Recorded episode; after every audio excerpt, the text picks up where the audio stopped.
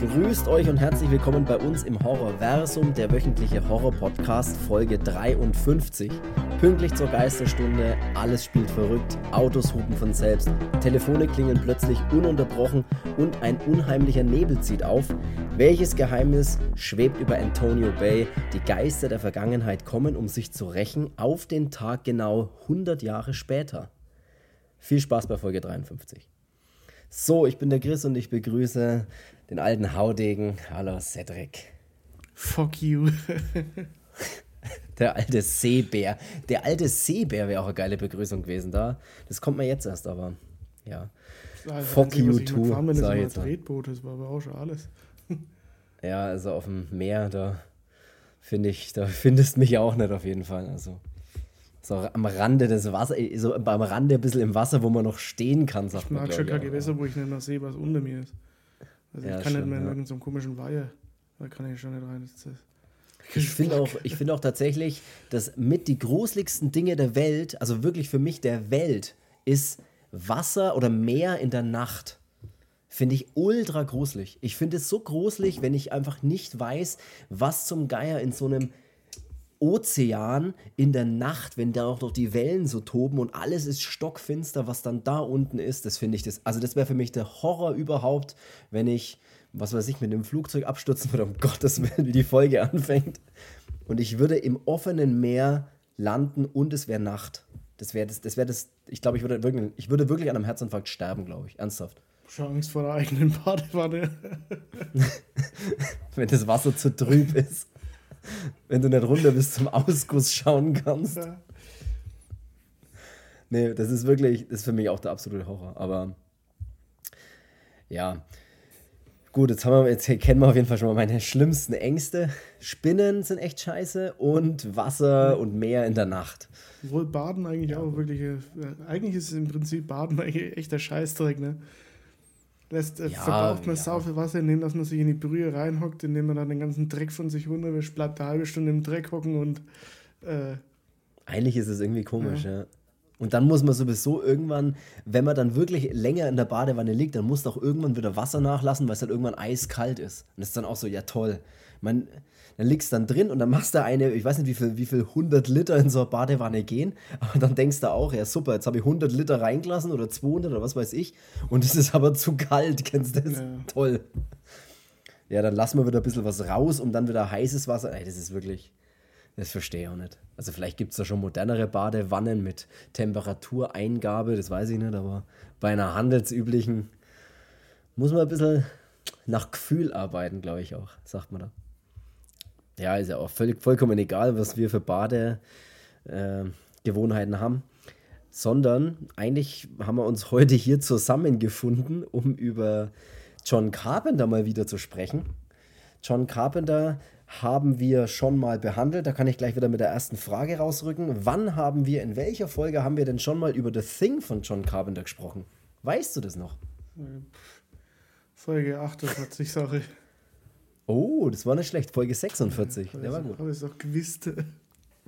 Da haben wir nämlich schon mal über The Thing von John Carpenter eben gesprochen und wir hatten auch schon mal in der allerersten Horrorversum-Podcast-Folge, Folge 1, die Freddy Jason Michael Show, da haben wir auch schon mal über natürlich auch Halloween gesprochen und auch über den ersten Halloween natürlich und über John Carpenter, die Musik von ihm und und und. Also er war schon öfters Thema in dem Podcast.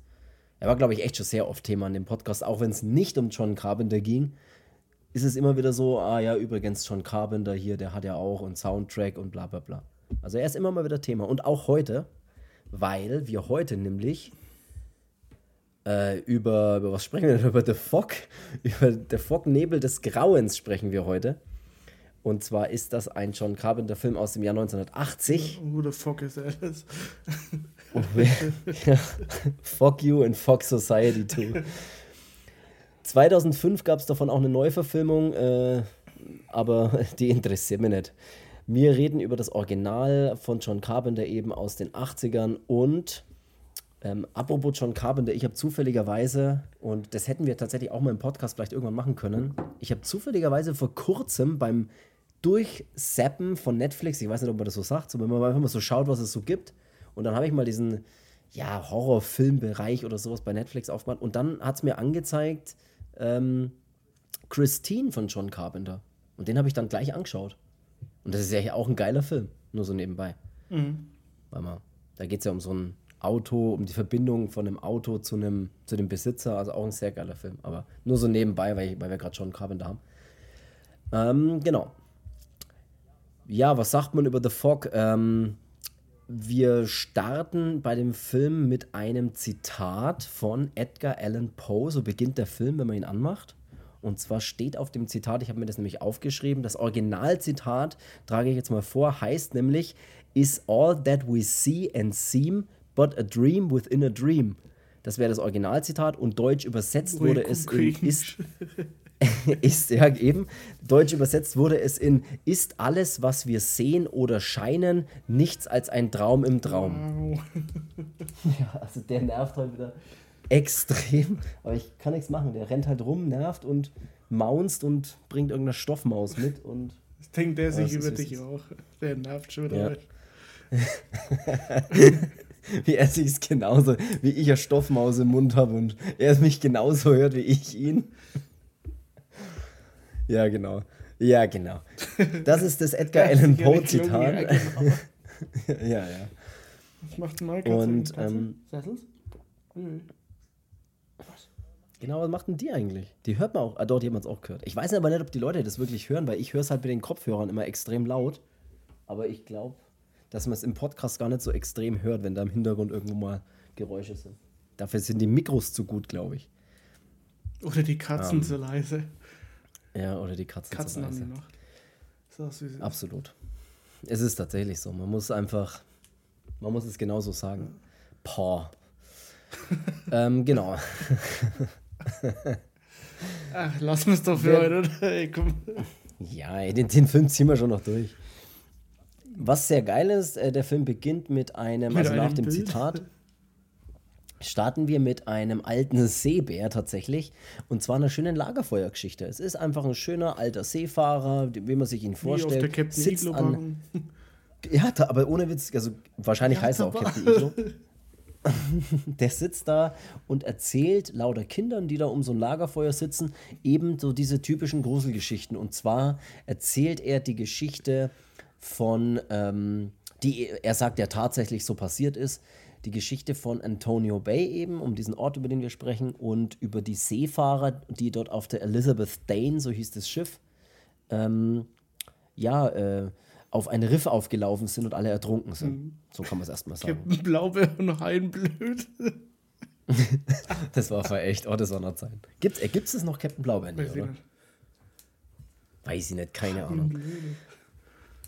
Heinblöd, ja, mit dieser, mit dieser, was war denn das, so eine gelbe, war das nicht so eine gelbe Regenmütze oder was war denn das, was der aufhatte? Irgendwie so. Da waren noch drei, drei Kinder auch dabei, oder?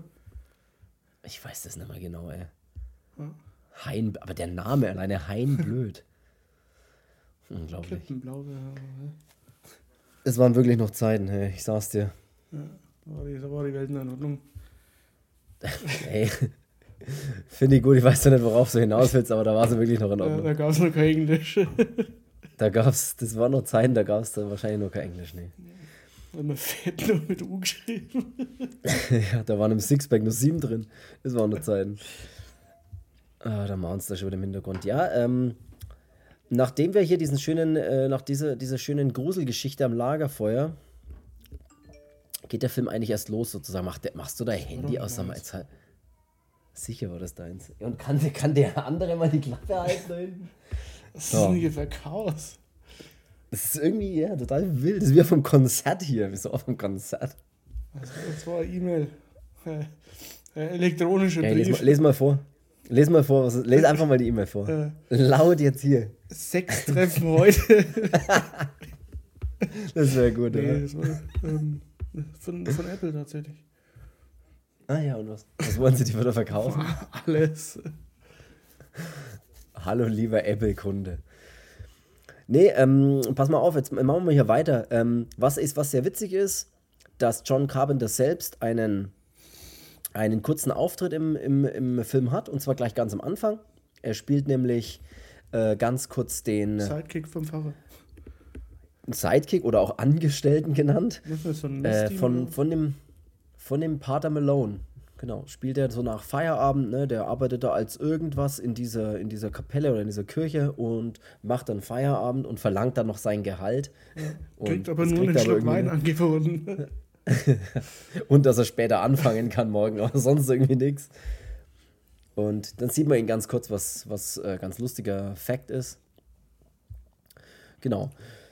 Ja, äh, im Prinzip geht es dann darum, dass äh, es um eine Feier geht in dem Film. Also ich erkläre jetzt auch mal, ich, ich würde, ich, ich erkläre mal kurz diese Geschichte, die dieser alte Seebär am Anfang des, ähm, des Films erzählt und was eigentlich los ist mit dieser Stadt. Weil sie feiern einen, äh, einen Jahrestag, ein hunderten, äh, 100-jähriges Jubiläum sozusagen der Stadtgründung von Antonio Bay und da äh, erzählt eben dieser, dieser Seefahrer an dem Lagerfeuer die Vorgeschichte, eben was auf den Tag genau vor 100 Jahren passiert ist. Was übrigens auch ein lustiger Fakt ist, in der deutschen Synchro reden sie immer vom 22. April und in der englischen Synchronisation reden sie vom 21. April. Ich habe keine Ahnung, warum man das auf einen Tag verändert hat. Ich weiß es nicht. Aber ich habe es nachgelesen und dann habe ich es mir heute nochmal vor dem Podcast mit englischem Untertitel die deutsche Synchro angehört und dann steht in der englischen, im englischen Untertitel auch, dass es der 21. ist und auf dem englischen Ton sagt er auch 21 April. Oder 21st of April oder sowas. Ähm, egal. Die haben sich gedacht, da hast du Geburtstag, da können wir es nicht machen. Habe ich, ich wollte ich habe es auch kurz überlegt, aber ich sage, am 21. April ist übrigens mein Geburtstag, also alle Grüße gehen raus an mich. genau, und Jetzt erzähle ich euch mal ganz kurz, was hier los ist, was bei dieser Vorgeschichte, was bei dieser Stadtgründung vor genau 100 Jahren nämlich passiert sein soll. Das, der Pater Malone findet nämlich auch ein äh, Tagebuch, weil da spielt er dann auch alles verrückt. So pünktlich um 12, dass hier irgendwie, wie ich es in der Einleitung gesagt habe, Autos hupen und so ein, so ein äh, Zapfsäule fällt runter und Benzin läuft aus und, und ja, Scheiben äh, zersplittern und halt, es spielt einfach ein bisschen alles verrückt. Und was ich jetzt eigentlich sagen will, genau.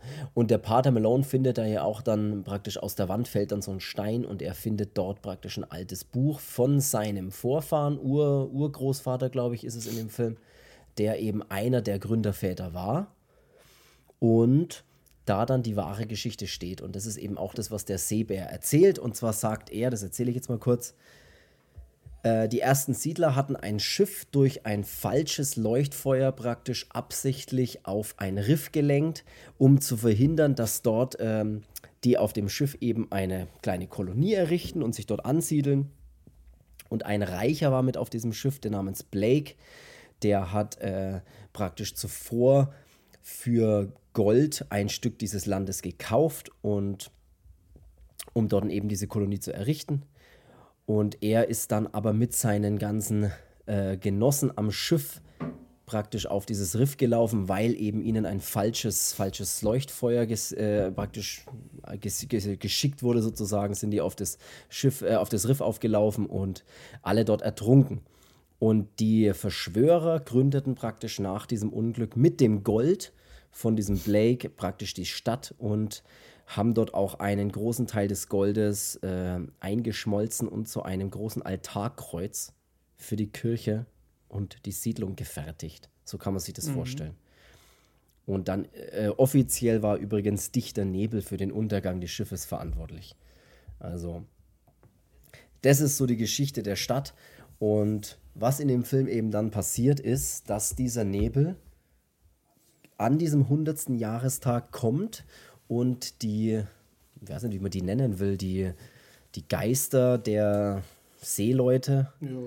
dann sich eben daran rächen wollen, dass sie damals verarscht worden ja, sind. Dieser Nebel ist halt verflucht eigentlich, ne, im Prinzip. Genau. Und das ist aber auch sehr geil gemacht, finde ich, wie der Nebel immer aussieht. Und wenn der immer kommt, durch die Türen und dann auch auf so weiten Aufnahmen, wenn der so übers Meer kommt. Ich meine, wir reden von 1980, da war Special Effect technisch noch nicht ganz so einfach. Aber das sieht nicht schlecht ja. aus, finde ich. Also, wenn dir das auch gefällt, dann ist das natürlich ja, schön. Das fand ich, fand, fand ich gut. Also, ich kann dem Film sowieso nichts Schlechtes äh, äh, abgewinnen. Ja, ja, man hat halt dann ähm, im Prinzip hat man dann halt noch ja, so, so ein paar äh, verschiedene Personen, um die sich ein bisschen in dem Film dreht. Also macht so am einen den, den Pfarrer, ähm, mhm. der dann hin und wieder mal kommt. Äh, dann gibt es diese, was ist denn das, Stadträtin? Ja, ja, weiß ich nicht, Bürgermeisterin, Stadträtin, keine irgendwie Ahnung, sowas, ja, irgendwie sowas. Ähm, ja. Und äh, dann gibt es eben noch die ähm, und, äh, Stevie Wayne. Das ist eine mhm. Äh, Frau, die ihren eigenen Radiosender in Antonio Bay hat, und zwar im Leuchtturm. Und da sendet sie immer Mitternacht äh, zur Geisterstunde dann auch eben ähm, ja, genau. Ja, absolut. Ähm, dann gibt es noch ähm, die Elizabeth und den Nick. Ähm, das ist einmal mhm. die Jamie Lee Curtis und einmal der Tom Atkins. Ähm, ja, die sind eigentlich so ein bisschen so die, die Hauptfiguren in dem Film, würde ich mal sagen. Ne? Eigentlich. Ja, ja. Und die Stadträtin ist übrigens, oder weil, man, weil du jetzt eben schon ein paar Namen angesprochen hast, die äh, Elizabeth, die dort eben dann auf den Nick am Anfang des Films auch so als Tramperin trifft. Äh, die wird ja gespielt von der Jamie Lee Curtis, du hast es gerade schon gesagt. Jamie Lee Curtis, brauchen wir jetzt glaube ich nicht lange drüber reden. Halloween zum Beispiel, das ist die Jamie Lee Curtis. Und ich habe in irgendeinem anderen Film auch schon mal drüber gesprochen, aber ich weiß, äh, in irgendeinem anderen Film, in irgendeinem anderen Podcast schon mal drüber gesprochen, ich weiß aber nicht in welchem, weil nämlich auch die Janet Leigh mitspielt, was die, diese, diese Stadträtin oder was auch immer ist. Und weißt du, wer das ist? Das habe ich dich damals auch schon gefragt, aber ich weiß nicht mehr, in welcher Folge ich darüber gesprochen habe. Weißt du, wer die Janet Leigh ist, die da diese Stadträtin spielt? Nein, okay, weil ich sag dir, wer das ist. Die Mutter von der Jamie Lee Curtis. Also ist das nicht die, wobei weil die, Age 20 dann auch mal mitspielt? Genau, und vor allem tut sie noch Folgendes. Das ist nämlich die Jamie Lee Curtis ist nämlich die Tochter von Tony Curtis und Janet Lath. Und die Janet Lath, die spielt ja in dem Film eben diese Stadträtin oder Bürgermeisterin, was auch immer, ist nämlich bekannt dafür. Äh, ich lese das mal kurz vor. Alfred Hitchcock verpflichtet, oder ich habe das hier so klein gemacht, ich muss das mal ein bisschen größer machen. Alfred Hitchcock verpflichtete sie für den, einen Filmklassiker Psycho als Sekretärin ähm, die Geld unterschlägt und auf der Reise zu ihrem Geliebten in ein Motel Opfer ein, in einem Motel Opfer einer brutalen Messerattacke wird. Die sogenannte Duschszene mit Todesfolge schockiert die Zuschauer und ist bis heute eine der wohl meist inszenierten und berühmtesten Filmszenen aller Zeiten. Und sie hat dafür die, äh, für die Rolle einen Golden Globe und eine beste Nebendarstellerin einen Os war sie für einen Oscar nominiert. Mein Vater ist der also sie ist, von Mexiko. sie ist, ich glaube, ich habe das auch schon mal genauso vorgelesen in irgendeiner anderen Folge. Sie ist nämlich die. Wahrscheinlich. Sie ist die Frau, die bei Psycho diese markante Filmszene, wo die Dusch, äh, der, der Duschvorhang aufgerissen wird und dann das Messer erhoben wird. Sie ist praktisch das legendäre Opfer dieser Filmszene. Die Szene kann, so, die Szene kann ich seit, dem, seit Police Academy nicht mehr für ernst nehmen, als der Set dasselbe mit der Zahnpasta-Tube macht. Beim Sweet Chuck in der, in der Dusche. ja, die, also ich glaube auch, dass die Szene wirklich tausendmal kopiert wurde, in allen Varianten. Also die gibt es wirklich überall. Manche machen es wirklich als so Hommage, ne? Und manche halt auch als kom komödiantische Einlage. Police Academy ist echt geiler Scheiß, der Set vor allem. Absolut. Ich lieb, also Police Academy liebe ich auch. unter Wasser weiterfährt. ja, Police Academy finde ich auch saugeil. wie, wie heißt denn sie schnell nochmal, die so die ultra piepsige Stimme hat? Ähm. Äh, was, was, was sollen wir tun? Töten! Das, das, das ist der Switcher, ja. Ah, ist es Switcher, ja, genau. Sehr witzig, ja. Ja, da gibt es sehr, sehr, ja, dieser Hightower ist auch geil. Ja, das sind wirklich geile Typen dabei, ja. Weil geile, geile Filmreihe, die äh, Police Academy. Kommandant Mause. genau, Kommandant Mause. Und wie heißt der andere? Sein, sein Gehilfe, der Proctor. Proctor, genau, Proctor. Aura, geil. Oh, ich glaube, ich muss mal wieder Police Academy anschauen. Der eine, der mal alle Geräusche nachmacht. Ja, Jones. Ja. Jones, ja. Ja, alles auswendig. Weiß. Ja, Police Academy, das ist, das ist aber echt. Das ist dein Leben, ja. oder? Sagst du, Police Academy ist mein Leben. geil, dass das ja die Tür aufschreit. ja. ja. Sehr witzig. Nächste Folge Police Academy. Boah, das wäre echt cool. Police Academy und irgendein Teil. Police Academy oder die nackte Kanone. Oh, das, da hätte ich auch Bock geil, drauf. Ja. Nackte Kanone ist auch genau, also es trifft auch ganz genau meinen Humor, weil es einfach so dämlich ist und so, weiß nicht, das ist ja, es ist ja manche, bei manchen solchen Sachen kann ja der eine wirklich sich kaputt lachen und der andere findet es ja überhaupt nicht also, lustig. Nackte Kanone, gerade der erste Teil ist ja wohl. Also. Aber das ist wirklich so Humor, das finden manche nicht lustig, da bin ich mir sicher. Alleine diese, dieses Ende in dem Baseballstadion. ist echt geil. Frank Draven. Auch, auch Hotshots 1 und 2. Ist das ist mein Name. Vier Mantels. Ja, das ist meine. Ich habe sogar noch die Quittung. Was meinst du, war das Motiv? Äh, was, was meinst du, war das Motiv? Sex, Frank? Nein, jetzt nicht, aber vielleicht später. Ja, egal. Zurück zu, zurück zu der Fognebel des Grauens. Ähm, der echt eine gute Stimmung aufbaut, der Film. Also, auch wenn das jetzt hier alles ein sehr lustiger Podcast ist, wie immer hoffentlich, der Film hat wirklich, also meiner Meinung nach, hat er eine geile Atmosphäre. Ja, das ist das, was über mir den ganzen Film. Film am besten gefällt. Also dieses. Genau. Ähm, rein theoretisch passiert in dem Film nicht ganz so viel. Ähm, Bestimmt, ja. Aber die Atmosphäre ist halt. Die wirkt halt immer noch extrem, finde ich. Also, wenn man sich den hier ganz in Ruhe anschaut, äh, ist schon, fand ich jetzt dann auch, als ich ihn jetzt dann gestern angeschaut habe, Fand ich auch nochmal sehr geil, muss ich sagen. Ähm, Atmosphäre hat der Film von vorne bis hinten. Ähm, ja. Ich finde auch ja. diese, diese Geisterwesen, was auch immer das ist, finde ich schon sehr geil, wenn sie gerade so aus dem Nebel kommen, so ja, mhm. sieht fast ein bisschen aus. Gerade zum Ende hin finde ich es richtig geil, wenn die in der Kirche stehen und sowas. Das ist richtig Demons. geil. ja, ja, stimmt tatsächlich, ja. Also finde ich auch richtig geil. Ich habe noch einen super geilen ähm, was super Geiles rausgefunden über den Film. Das muss ich, muss ich einfach raushauen. Das, das finde ich einfach geil. Weil wir haben am Anfang des Films Edgar Allan Poe, äh, auch ein ganz, ganz berühmter Schriftsteller, Horrorschriftsteller, ähm, ähnlich wie eben auch H.P. Lovecraft, über den wir ja auch schon ganz oft geredet haben, der auch ganz oft ähm, ja seine Finger mit im Spiel hat, sagen wir mal so. Also bei dem seine Art und Weise, wie er die Dinge erzählt oder so, halt immer wieder aufgegriffen werden in Filmen oder halt auch dieses ganze Universum so ein bisschen immer mit aufgegriffen wird. Und auch bei diesem Film, und das ist sehr interessant, das will ich einfach jetzt mal kurz vorlesen, ähm, Carpenter wurde generell vor allem bei der Fog maßgeblich durch die Werke von H.P. Lovecraft beeinflusst. Dies wird im Film deutlich durch die Erwähnung des Arkham Reef, auf dem das Schiff der Kolonisten aufgelaufen ist. Das, da habe ich dann ein bisschen recherchiert. Also es ist tatsächlich so offiziell heißt The Ghost Ship Elizabeth Dane, so wie das Schiff ja eben heißt, uh, takes its first victims on Arkham Reef beyond Spyway Point. Also Spyway Point ist ja dieser Ort, äh, wo eben auch in dem Film immer drüber, drüber äh, gesprochen, wo der Leuchtturm, glaube ich, auch steht. Mhm. Und äh, jetzt ist das, was ich daran eigentlich ganz witzig finde.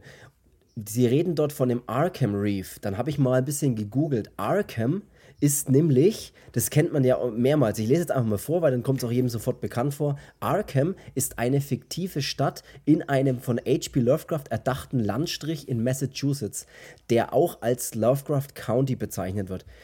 Ähm, die in der Kurzgeschichte Das Bild im Haus, also original The Picture in the House von 1920 eingeführte Stadt, kommt danach in zahlreichen Erzählungen des Autors vor, die sich um den Cthulhu-Mythos ranken.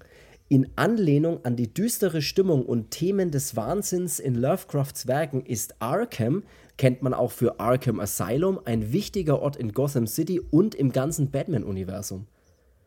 Also, das ist sehr interessant, dass die erfundene Stadt Arkham von H.P. Lovecraft in seinen Geschichten von 1920 zum Beispiel ähm, auch praktisch Namensgeber für Batman und Arkham Asylum war. Das finde ich halt sauwitzig. Mhm. Das wusste ich nicht. Und dann habe ich auch gedacht, ey, kann das wirklich sein? Weil so Comics gibt es ja meistens auch schon wirklich ultra lang. Und da habe ich mal gegoogelt, wann das erste Mal Batman in einem Comic aufgetaucht ist. Und da ist die nächste Schätzfrage für dich. In welchem Jahr ist das erste Mal Batman in einem Comic aufgetaucht? Bam. Ich sage 1960. 1939 tatsächlich schon. Also wirklich sehr früh. Ja, äh, aber ist doch krass, oder? Also ich, ich bin, selbst jetzt, wo ich es nochmal vorgelesen habe, ich finde es echt interessant. Ja. Wie das immer alles miteinander verstrickt ist, sozusagen. Weißt du, irgendeiner kommt, haut was raus und die anderen greifen es dann auf und machen dann sowas Bedeutungsvolles wie eben das Arkham Asylum draus. Was ja auch jeder kennt irgendwie, der da irgendwie. Ähm, das war es eigentlich schon. Mehr, mehr wollte ich gar nicht sagen. Also ich, wir können tatsächlich weiter über den Film sprechen. Du hast ja schon die Stevie Wayne angesprochen, die da hier ihren Radiosender hat. Wir haben schon kurz über Tom, Tom Atkins und äh, Jamie Lee Curtis gesprochen. Tom Atkins kennt man vielleicht eben auch aus Night of the Creeps von 1986. Creep Show, der spielt bei Halloween 3, glaube ich, auch mit. Also der, der spielt in vielen Filmen einfach mit. In den, das ist eine Person, die man auf jeden Fall auch kennt. Ähm, genau. Das passiert, äh, was dann äh, relativ schnell im Film passiert, das kann man ja gleich noch so mit erzählen. Ähm, äh, die, die Radiosprecherin wird praktisch gewarnt, mehr oder weniger von einer großen Nebelwand, die da eben gerade äh, übers Wasser treibt und sie soll doch bitte mal ja, das im, äh, in den Nachrichten Genau, sie hat halt ja. immer so Verbindung äh, oder Kontakt zu so einem Meteorologen, ähm, äh, der ihr dann immer so, so ein paar Infos halt zuschustert, was so aktuell wettermäßig äh, abgeht und also so klassischer Jörg Kachelmann. Ja, halt. genau. Halt. Ähm, und Genau, das gibt halt sie dann in der, in der, oder sagt sie dann halt auch in ihrer, in ihrer Radiosendung und genau, sie ist, dadurch, dass sie in einem Leuchtturm sitzt, ähm, hat sie halt auch den besten Blick dann so ein bisschen über diese, über dieses Antonio Bay und sagt dann eben auch noch in, in dem Radio, dass da eine Nebelwand ähm, auf ein bestimmtes Schiff äh, zusteuert. Und dieses Schiff, ähm, ich weiß jetzt gar nicht, wie es heißt, ähm, das, was da, wo die, wo die drei Typen draußen sind und saufen. Genau. Das weiß ich leider auch nicht, und, wie das heißt. Ähm, die hören dann eben im Prinzip auch gerade diese Radioshow äh, und ähm, sehen dann auch tatsächlich den Nebel auf sich zukommen und äh, genau wollen dann eigentlich noch, noch wegfahren. Ähm, aber der Nebel, sobald er einen eingeholt hat, äh, hat man eigentlich im Prinzip dann schon verloren. Weil der Nebel mhm. sorgt dann halt auch eben dafür, dass bestimmte Maschinen ausfallen oder Elektrik ausfällt. Und ja, dann kommen zum ersten Mal auch diese, diese Geister da ähm, oder diese ehemalige Besatzung eben mhm. von dem Schiff. Und die krallen sich dann die ersten drei Leute. Und mhm. genau, es sind ja sechs Stück, die sie, die sie glaube ich, brauchen. Ne? Ich glaube, irgendwie ging es da um ja, die, sechs Gründerväter, Nachfahren oder sowas. Ja, ich weiß es jetzt gar nicht ganz genau, aber irgendwie so, ja. Ja, und genau, ist ja, ist ja wurscht. Äh, die Besatzung ja. kommt um und ja, das finde ich ziemlich geil gemacht auf dem Schiff auch.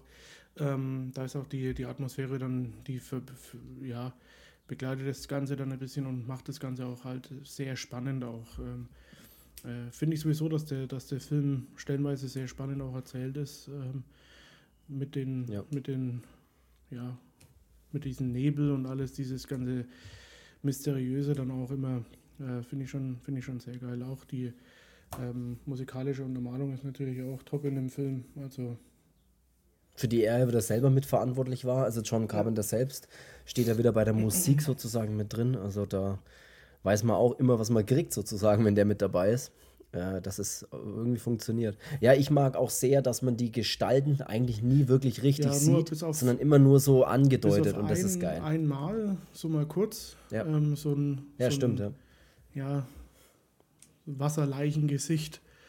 Ähm, ja. Und am Ende halt dann mit den, äh, als er, als er dann das Kreuz da packt, äh, zusammen mit dem, mit dem Pfarrer, äh, mit den roten Augen dann im Prinzip, das finde ich auch eine ganz geile Szene, dann in dieser Kirche ja, das, am Ende. Also die letzten Szenen finde ich auch richtig, richtig cool. Wir haben zwischendrin im Prinzip macht sich dann der, äh, die Elizabeth eben gespielt von Jamie Lee Curtis und dieser Nick eben, dieser Tom Atkins, die machen sich dann beide so ein bisschen auf die Suche nach diesem Boot.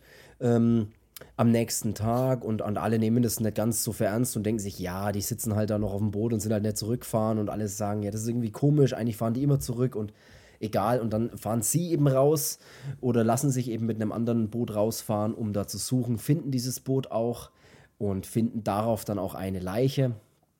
Ähm, das finde ich auch ganz interessant oder ganz cool gemacht. Da erzählen dann oder dann kriegt man ein bisschen was über die Figuren mit, weil die sich dann auch auf dem Boot ein bisschen länger unterhalten und so weiter. Das ist ganz interessant. Ähm, wir haben noch zwischendrin so einen, äh, den Sohn von der Stevie, also von der Radiomoderatorin. Deren Sohn find, findet nämlich mal ein, äh, ein Stück Holz, ein Stück Treibgut im Prinzip. Was ja erst eine, eine Goldmünze ist was ja erst eine Goldmünze ist und dann wird es aber zu einem Stück Holz und zu einem Stück Schiffsplanke mehr oder weniger, auf dem noch so ein bisschen äh, da so ein bisschen Name von dem Schiff zu lesen ist. Da, da liest man, glaube ich, nur Dane drauf oder sowas noch oder halt ein Stück von Elizabeth noch. Also man weiß, dass das eben von diesem, von diesem Schiff irgendwie ein Stück Holz ist. Und das ist aber auch ganz cool gemacht, wenn sie das dann mitnimmt in ihren Leuchtturm äh, und dort dann praktisch einfach nur hinlegt und das dann anfängt, ja, zu, wie, was, wie sagt man das, nass zu werden und auf einmal tropft Wasser überall aus diesem Holzstück und alles wird praktisch so ein bisschen gedrängt in Wasser ja. und auch die Elektrik dann von diesem, also das ist auch sehr geil gemacht, finde ich. Das mochte ich auch sehr, so ein bisschen dieses leichte, ja, übernatürliche fast schon dann. Als wären die Geister nicht übernatürlich. Ja, und die im Endeffekt ist es dann so, dieser Nebel kommt dann eben nochmal ähm, zu dem Zeitpunkt, als diese 100-Jahresfeier dann eben auch äh, in Antonio Bay stattfindet, ähm, zieht ja. dieser Nebel nochmal eben auf diese, auf diese Stadt. Ähm, und da sitzt eben diese ähm, Stevie Wayne äh, gerade in dem Leuchtturm und äh, ist da gerade voll dabei bei ihrer Sendung und kann dann so auch den, den Anwohnern oder äh, den Leuten in der Stadt auch so ein bisschen immer sagen, wo er denn genau hinzieht, dieser Nebel, und kann dann so auch die, die Leute ein bisschen lotsen. Ähm, weil die versuchen ja. dann natürlich sich in Sicherheit zu bringen, weil sie irgendwie alle dann wissen, da stimmt irgendwas nicht. Und vor allem auch dieser Nick und die Elizabeth, die ähm, wissen ja sowieso, dass da was nicht in Ordnung ist.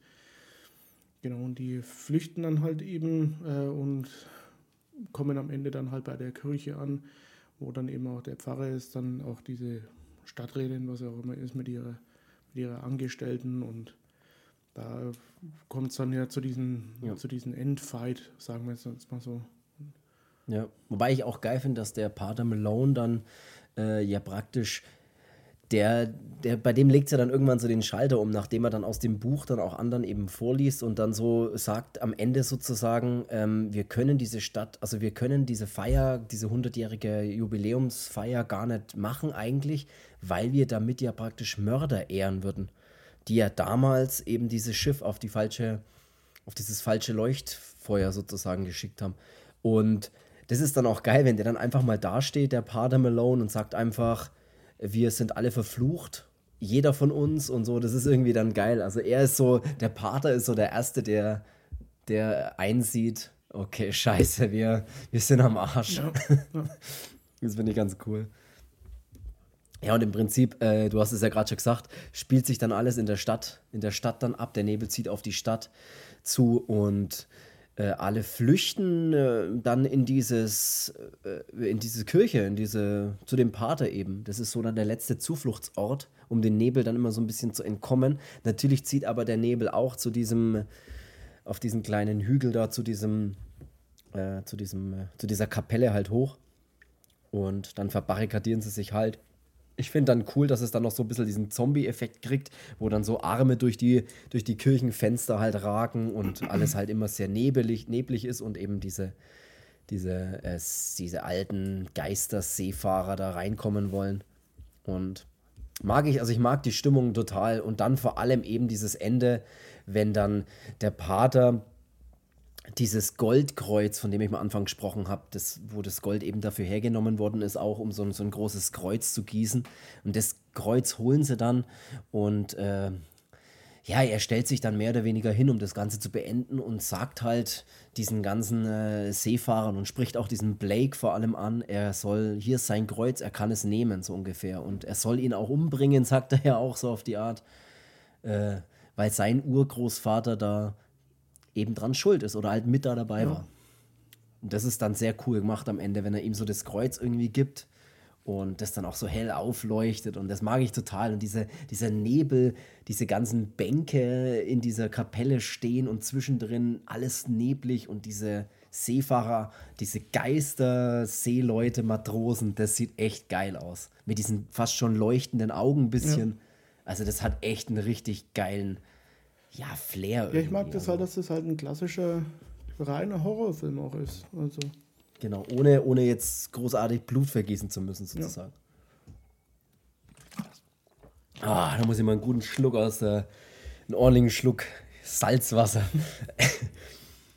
ja, äh, so ist es im Prinzip. Äh, das Ende macht dann nochmal so einen kleinen, äh, nachdem man ja eigentlich denkt, es ist irgendwie überstanden, fragt sich der Pater trotzdem, so auf die Art, was, warum er denn jetzt hier, das, warum sie ihn nicht wollten, mehr oder weniger, und warum sie sich jetzt dann doch mit diesem Kreuz zufrieden gegeben haben. Und der Nebel zieht schon weg, zieht schon aus der Stadt schön raus. Und äh, ja, im Prinzip glaubt man die Bedrohung überstanden zu haben. Und nachdem dann alle aus der Kirche raus sind und nur noch der Pater dann so seinen letzten Rundgang, würde ich fast sagen, nochmal macht, sieht man, wie dann auf einmal nochmal durch die Tür unten nochmal so ein richtig schöner Nebelschwall durchkommt.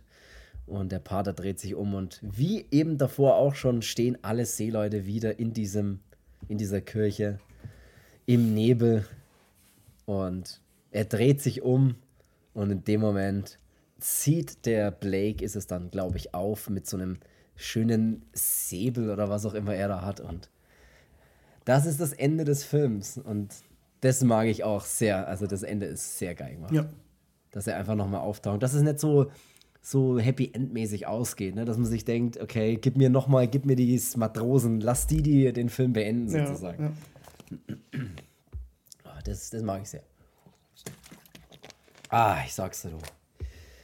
Schöner Film, also ich muss wirklich sagen, ich sehr, ist echt ein geiler Film. Also ein richtig schöner, klassischer 80s Horrorfilm, der einfach eineinhalb Stunden geht, dann vorbei ist keine großartigen.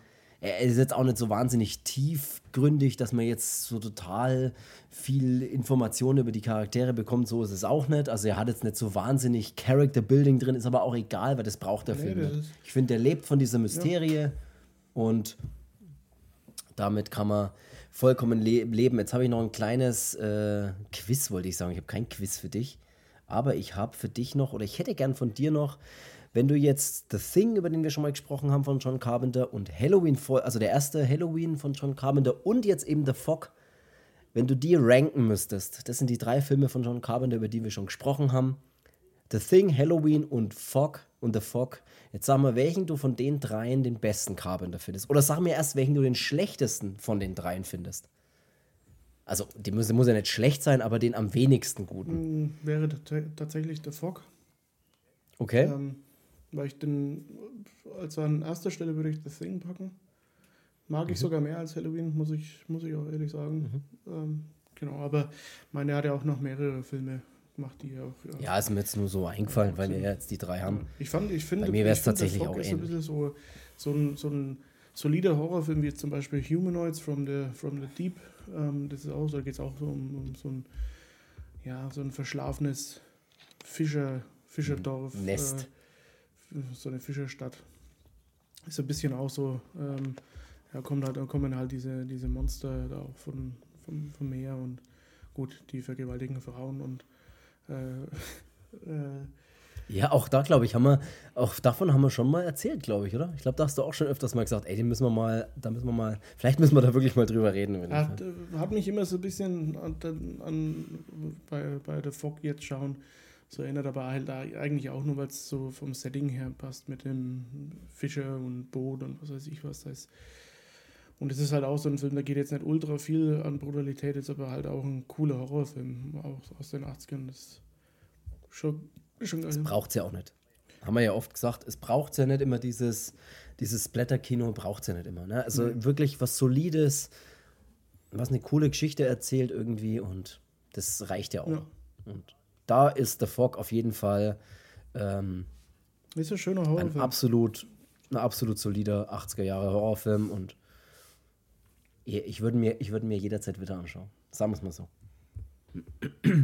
Ja, gut, äh, ich würde sagen. Ja, gut. Ist heute äh, zwar eine kürzere Folge, aber es macht ja nichts, weil äh, ja, wir wissen ja nicht. Kurz und knackig. Das ist ja immer so ein bisschen. Kurz und knackig, ja, absolut. Wie der Film. Wie, die, wie The Fog von John Carpenter, kurz und knackig, auch der Podcast heute. Und wenn du nichts mehr hast, dann. Nein, habe ich nicht. Nein, hast du nicht. Dann würde ich abmoderieren. Und zwar würde ich sagen, es war trotzdem eine sehr schöne Folge. Es hat sehr viel Spaß gemacht und ich hoffe, wir hören uns nächste Woche. Schaut bei uns auf Instagram mal vorbei, Horrorversum Podcast und bewertet, abonniert, rankt diesen Podcast. Das würde uns sehr freuen. Apple Podcast, auf Spotify, auf überall, wo man eben Podcasts hören kann. Das war's von uns. Wir hören uns nächste Woche. Habt eine schöne Woche. Bis dahin und tschüss.